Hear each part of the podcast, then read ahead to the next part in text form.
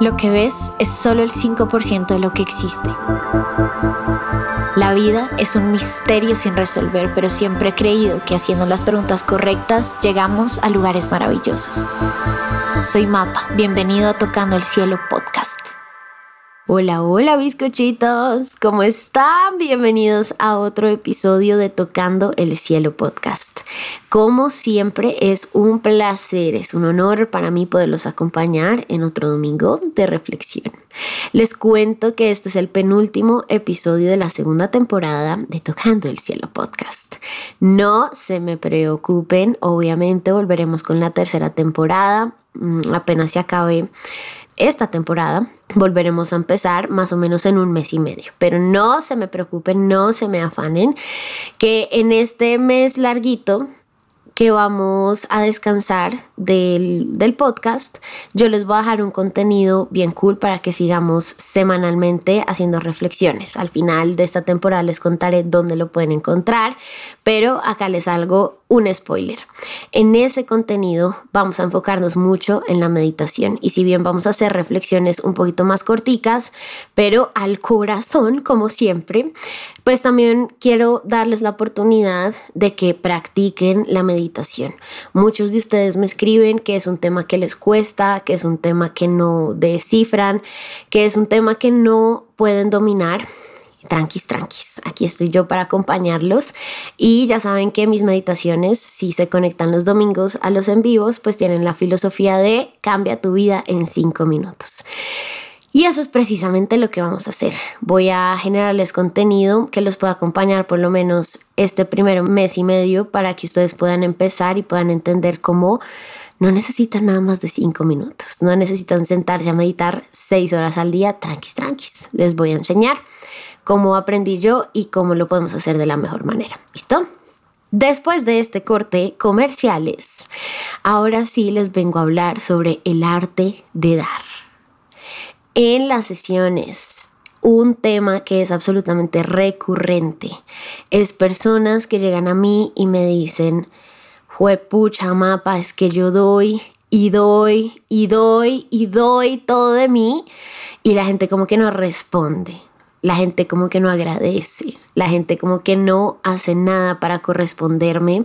Todo ese amor que doy, todos esos favores que hago, toda esa atención que le doy a los demás.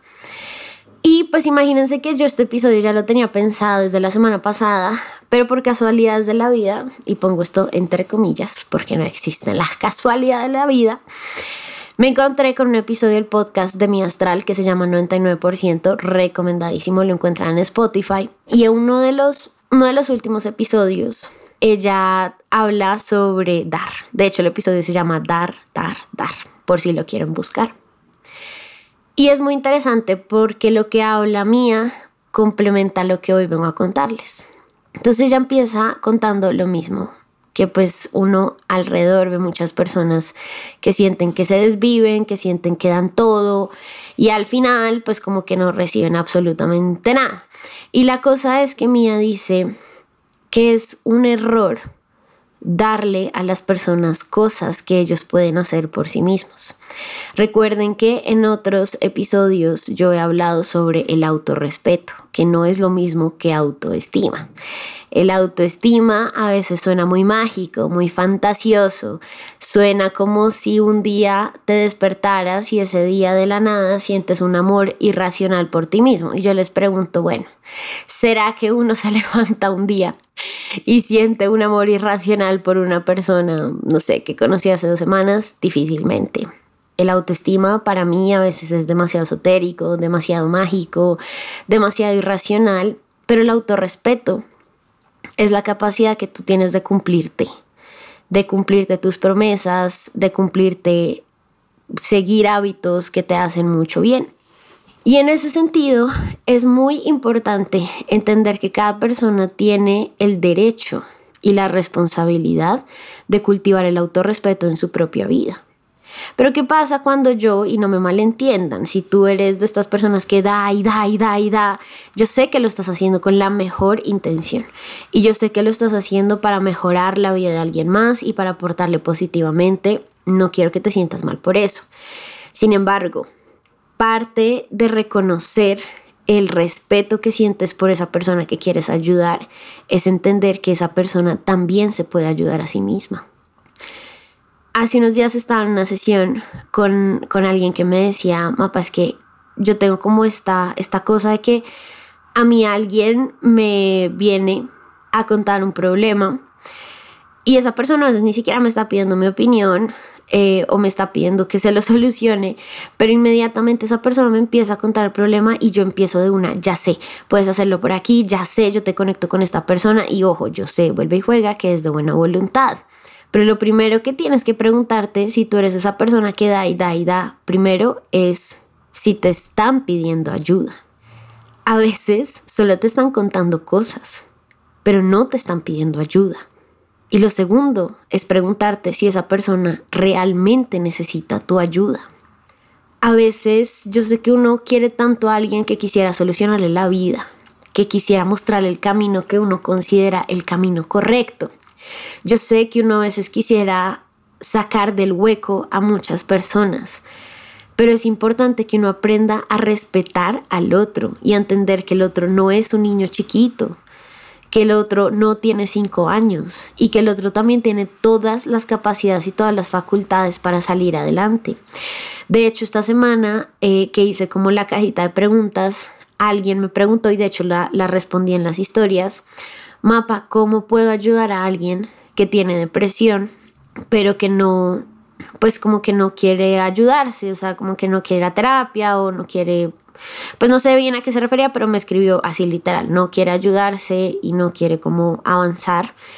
Y la respuesta que le di fue, la única manera en que puedes ayudarlo es respetar la libertad que tiene esa persona de decidir. En esos actos de amor, y pongo esto entre comillas, de darle todo y de solucionarle todo a una persona, pues lo único que estamos haciendo es ir respetándolo es negando la capacidad que tienen ellos de solucionar su propia vida y sus propios problemas. Y creo que esto iba mía con decirnos y con contarnos pues que es muy importante preguntarse si uno está haciendo cosas por los demás que ellos pueden hacer y que además es importante que ellos aprendan a hacer.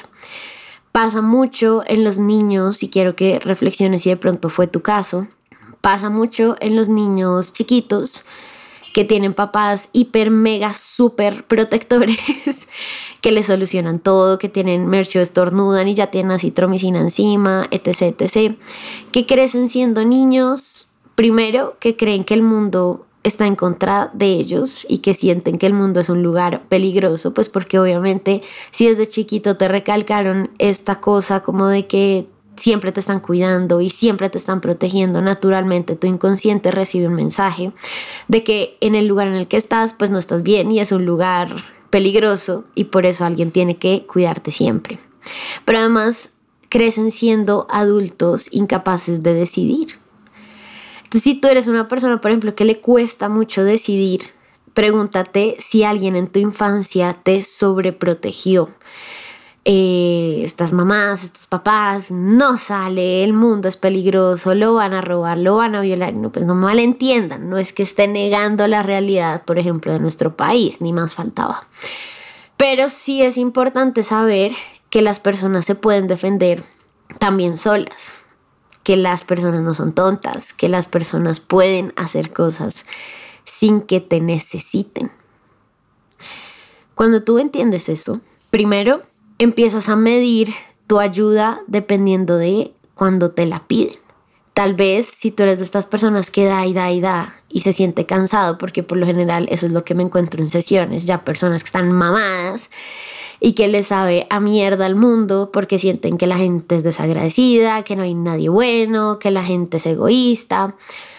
Pues es que pregúntate si es que alguien te pidió tu ayuda o si tú arbitrariamente la diste o incluso la impusiste, porque también pasa eso. A lo mejor tú vives en Madrid y uno de tus amigos se va a ir a vivir a Madrid y tú le consigues todo. Le consigues el apartamento, le presentas tus amigos, le consigues el trabajo, haces todo por él y haces cosas que él podría perfectamente hacer por él mismo. Y al final lo que terminas haciendo es imponiéndole un apartamento que ni siquiera sabes si realmente le va a gustar o presentándole un grupo de gente y obligándolo a salir con un grupo de gente que tú ni siquiera sabes si está afín a él o a esa persona. Y entre otras, tampoco le das el permiso a él de poder explorar. Y seguramente tu amigo te va a recibir pues con toda la gratitud del mundo tu ayuda, pero pues a lo mejor ni siquiera te la pidió, ni siquiera necesitaba ayuda. Uno tiene que aprender a darle a los demás lo que realmente necesitan. Y esto fue algo que yo aprendí a las bravas. Tal vez tú sientes que si tu amiga terminó con el novio, pues tú vas a necesitar todo el tiempo estar encima de ella.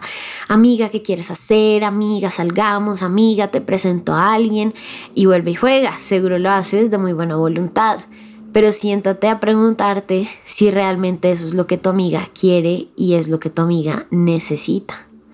Tal vez tu amiga necesita espacio. Y eso pasa mucho con las personas que se desviven por darle todo a los demás. Y se los juro que los veo todos los días en sesiones. Personas que me dicen es que no, no quiero estar con nadie, no quiero tener novio porque las veces que he tenido novio me he perdido. O sea, le he dado absolutamente todo de mí. Y yo digo, pero es que uno, esa persona no te lo pidió seguramente. Y segundo, pues también es importante que te des cuenta de que la persona que tienes al frente tiene necesidades diferentes a ti. Y hay personas que necesitan a veces que los dejes solos y ya, que no los jodas, que no les soluciones la vida, que no opines, que no trates de hacerlos sentir mejor. Y yo sé que suena a veces un poco fuerte y me acuerdo que una, alguna vez tuve esta discusión con mi mamá en algún comentario que ella hizo algo que yo sé que lo hizo de buena voluntad, pero yo no, no lo necesitaba y quería hacerlo yo sola. Y pues se me salió un poco, mami, es que yo no te pedí que hicieras eso por mí. Y obviamente pues se lo tomó súper mal, como, pero desagradecida, y yo la entiendo, yo la entiendo. Pero ahí es donde nace la cosa de, sentir que la gente es desagradecida, pero pues la gente no es desagradecida. Lo que pasa es que hay cosas que nadie te está pidiendo que hagas. Identificar lo que una persona realmente necesita es muy importante. Hay personas que son muy detallistas, que te mandan muchos regalos y a veces la persona que tienes al frente solo necesita que lo llames, no que lo llenes de regalos, no que le soluciones la vida. Pero vamos al tercer punto. Aquí llevamos el dos puntos. El primero, el arte de dar implica reconocer que no tienes que hacer cosas que los demás puedan hacer, que es importante que dejes que los otros cultiven el autorrespeto, se cumplan, se reten y hagan cosas que los van a sacar de su zona de confort. Lo segundo, aprender a identificar lo que la gente realmente necesita y no darle lo que a ti te gustaría recibir, ¿saben? ¿Han escuchado esta frase de trata a los demás como te gustaría ser tratado? Sí, de acuerdo, pero también reconoce que el de al frente tiene unas necesidades diferentes. Dale a los demás lo que realmente necesitan. Eso requiere desarrollar una inteligencia que se llama la inteligencia interpersonal.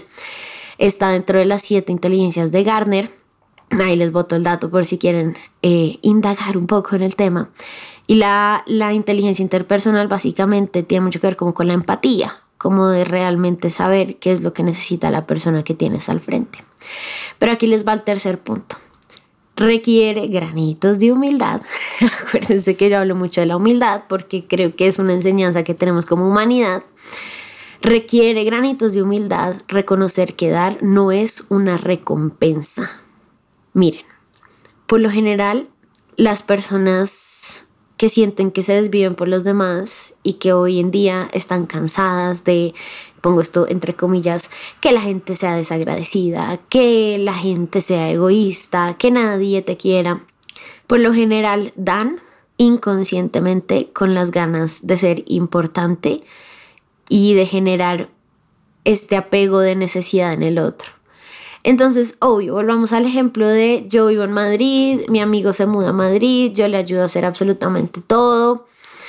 Si yo hago todo por esa persona y esa persona, pues al único que tiene medio familiar en Madrid es a mí, pues si yo genero en él esa dependencia de que yo le puedo solucionar todo, pues esa persona me va a terminar necesitando. Y como me va a terminar necesitando, pues no me va a abandonar. Y aquí nos ponemos profundos. Cuando tú tienes una tendencia a desvivirte, a dar demasiado de ti, mejor dicho, a solucionar la vida a las personas, tienes un miedo muy profundo a que te abandonen, a que te dejen. Entonces es como esta cosa de tener que sobreesforzarte para que el otro esté contento, para que no te deje, para que esté siempre contigo, para que te sientas importante. Entonces muchas personas creen que este acto de dar es un acto altruista, eh, empático, de ayuda, pero la realidad es que es un acto absolutamente egoísta. Entre otras, porque ¿cómo podría ser tú una persona que ayuda a los demás y que da a los demás cuando tienes la osadía de dejarte a ti solo? Es decir, cuando no primordizas, no sé si se, no sé si se dice así, o no priorizas pues tu bienestar por encima de todas las cosas. Ayer estaba viendo un TikTok de una influencer que se llama Dani Schulz, mm, una tesa en, en como contenido digital. Y ella decía, mira, si yo tengo que elegir entre quedar mal contigo y quedar mal conmigo, ten la certeza de que yo voy a preferir 30 veces quedar mal contigo. Si tú me invitas a comer pero yo al otro día me hice el compromiso de hacer ejercicio temprano, me hice el compromiso de comer bien, yo te voy a decir que no. Y no es porque no quiera estar contigo y no es porque no te quiera, sino porque yo priorizo mis compromisos conmigo misma. Eso se llama autorrespeto. Autoestima, pues no sé, no sé cómo será el autoestima de Annie Schulz, pero seguro, seguro que si ella se compromete a cumplir sus promesas, las que ella se hace a sí misma por encima de las que ella le hace a los demás, pues seguro que tiene un gran autorrespeto. Es como si tú te casas y le prometes a esa persona amor eterno y que vas a estar con esa persona, pero llega un momento en tu matrimonio en que tú no te estás cumpliendo la promesa de estar bien. Pues mija, gracias a Dios en esta época divorciarse es fácil. Y no hay que ponerle tanto arancel a las cosas. Y con mis amigas, sí, quedamos en vernos. Una me dice con toda la confianza al mundo Maps, estoy mamada, mamada. Fue una semana de mierda. Tranqui, tranqui, nos vemos después, mi corazón. No te preocupes. Das por ti, no por el otro. Y yo sé que está muy de moda esta frase de eh, no das, pero no recibes nada a cambio. ¿Cómo es que es? Dar sin esperar recibir nada a cambio. Un poco sí y no. No es como que uno simplemente dé sin esperar absolutamente nada a cambio de nadie, porque eso es lo que te hace sentir al final vacío, desolado y en soledad. Pero sí es importante que ese cambio, o sea, eso que te devuelve la vida por dar de corazón, muchas veces no te lo tiene que devolver esa persona. Y también es importante reconocer que si tú estás esperando todo el tiempo que la gente te devuelva y que la gente haga cosas por ti, te consienta y te dé atención, pues tú no estás dando por, por corazón, tú estás dando por recompensa. tú estás dando para que te den tu recompensa, para que te den tu atención y para que te den todo eso que tú al final no has sabido cultivar en tu corazón. Es como cuando yo les decía que las metas que valen realmente la, la pena tener en la vida son aquellas que tú no vas a cumplir en esta vida son aquellas que tú sabes que son tan grandes que seguramente no vas a alcanzar a ver esa meta hecha, pero lo haces por el placer de saber que tus hijos, tus nietos o las futuras generaciones sí lo van a poder hacer. ¿Y será que esas personas van a tener la posibilidad de agradecerte y darte la atención y el reconocimiento? No, no. Recuerden que Van Gogh se murió y en toda su vida vendió solo una obra de 400 euros. Ya muerto fue que se volvió famoso y tetramillonario, y es que la vida tiene un humor muy negro. de reconocer y de tener esa humildad para entender que tú simplemente tienes que enfocarte en hacer lo que tienes que hacer, en estar para tus amigos cuando ellos te pidan ayuda, pero si no te piden ayuda, déjalos porque ellos son adultos que pueden y pueden solos y sabes que pueden sin ti y no te necesitan. Y esa no es la forma de dejar legado en la humanidad. Sentir que si mañana te mueres la gente se va a morir contigo porque no pueden vivir sin ti. No, qué egoísta. El legado es hacer lo que podías hacer y más bien enseñarle a los demás que ellos sí pueden y pueden siempre sin ti. Y si tú tienes una pareja que amas con todo tu corazón chimba, me parece una nota. Pero también reconoce que si tú te vas, esa persona no se va a morir. Y eso está bien, eso sí es amor y que si alguien se va de tu vida, pues tampoco te vas a morir. Lo que recibes cuando tú das todo de ti en general en la vida, es que no solo las personas, cuando tú das todo de ti en tu profesión, en tu capacidad mental, en tu capacidad intelectual, la recompensa la recibes de ti para ti. El arte de dar está en reconocer que dar es un placer que uno tiene, pero si para ti dar no es un placer, sino algo que tú estás esperando que se te retorne como una inversión, pues no vas a recibir nada y solo te vas a frustrar y solo te vas a amargar en la vida. Entre otras, porque quiero que recuerden también que esta vida que vivimos es una vida muy cortica y tiene un tiempo limitado y que después de esta vida hay muchas cosas detrás. Cuando tú estudias un poquito este tema de las vidas pasadas, te das cuenta de que todo el mundo cosecha lo que cultiva. Y escucho también mucha gente que dice, no, es que a la gente que es mala le va súper bien y le sale todo bien y entonces terminan amargando el corazón por eso. Pero es que tú no sabes lo que hay detrás de esa persona. O sea, es que esa persona tal y como la ves no es lo único que existe. Hay una historia detrás de esa persona hay vidas detrás de esa persona, hay contratos kármicos detrás de esa persona que tú no puedes comparar con tu propia vida, porque no es igual, no es ni siquiera similar, no es semejante, no es comparable. Hay muchas cosas detrás que tú no puedes entender. Pero si tú vives tu vida pensando, es que al otro sí le pasa y a mí no me pasa, es que yo doy todo de mí, nadie me recompensa, pues vas a vivir triste y amargado y es una opción válida y puedes vivir así si quieres. Yo te recomiendo que no, pero pues no te puedo obligar. si tienes muchas ganas de dar, darte a ti es una opción muy válida y darle a los demás sin esperar que esas personas te, te contesten y reconociendo que tú solo puedes hacer lo que buenamente tienes que hacer es la clave de la alegría en la vida. Así que aquí te animo a que te entrenes en el arte de dar, a que dejes de victimizarte, es que yo doy, es que te doy y la gente es mala, sino que te des cuenta de que tú solito has hecho del arte de dar un acto egoísta, un acto que te genera atención, que te genera recompensas, pero que no es de corazón. Ahí te dejo para que lo pienses. Nos vemos bizcochitos en el último episodio de esta temporada. Recuerden que pueden agendar una sesión conmigo en mi página web o por Instagram www.loshilosdecloto.com o arroba los hilos de cloto. Nos vemos la próxima semana. Adiós, adiós.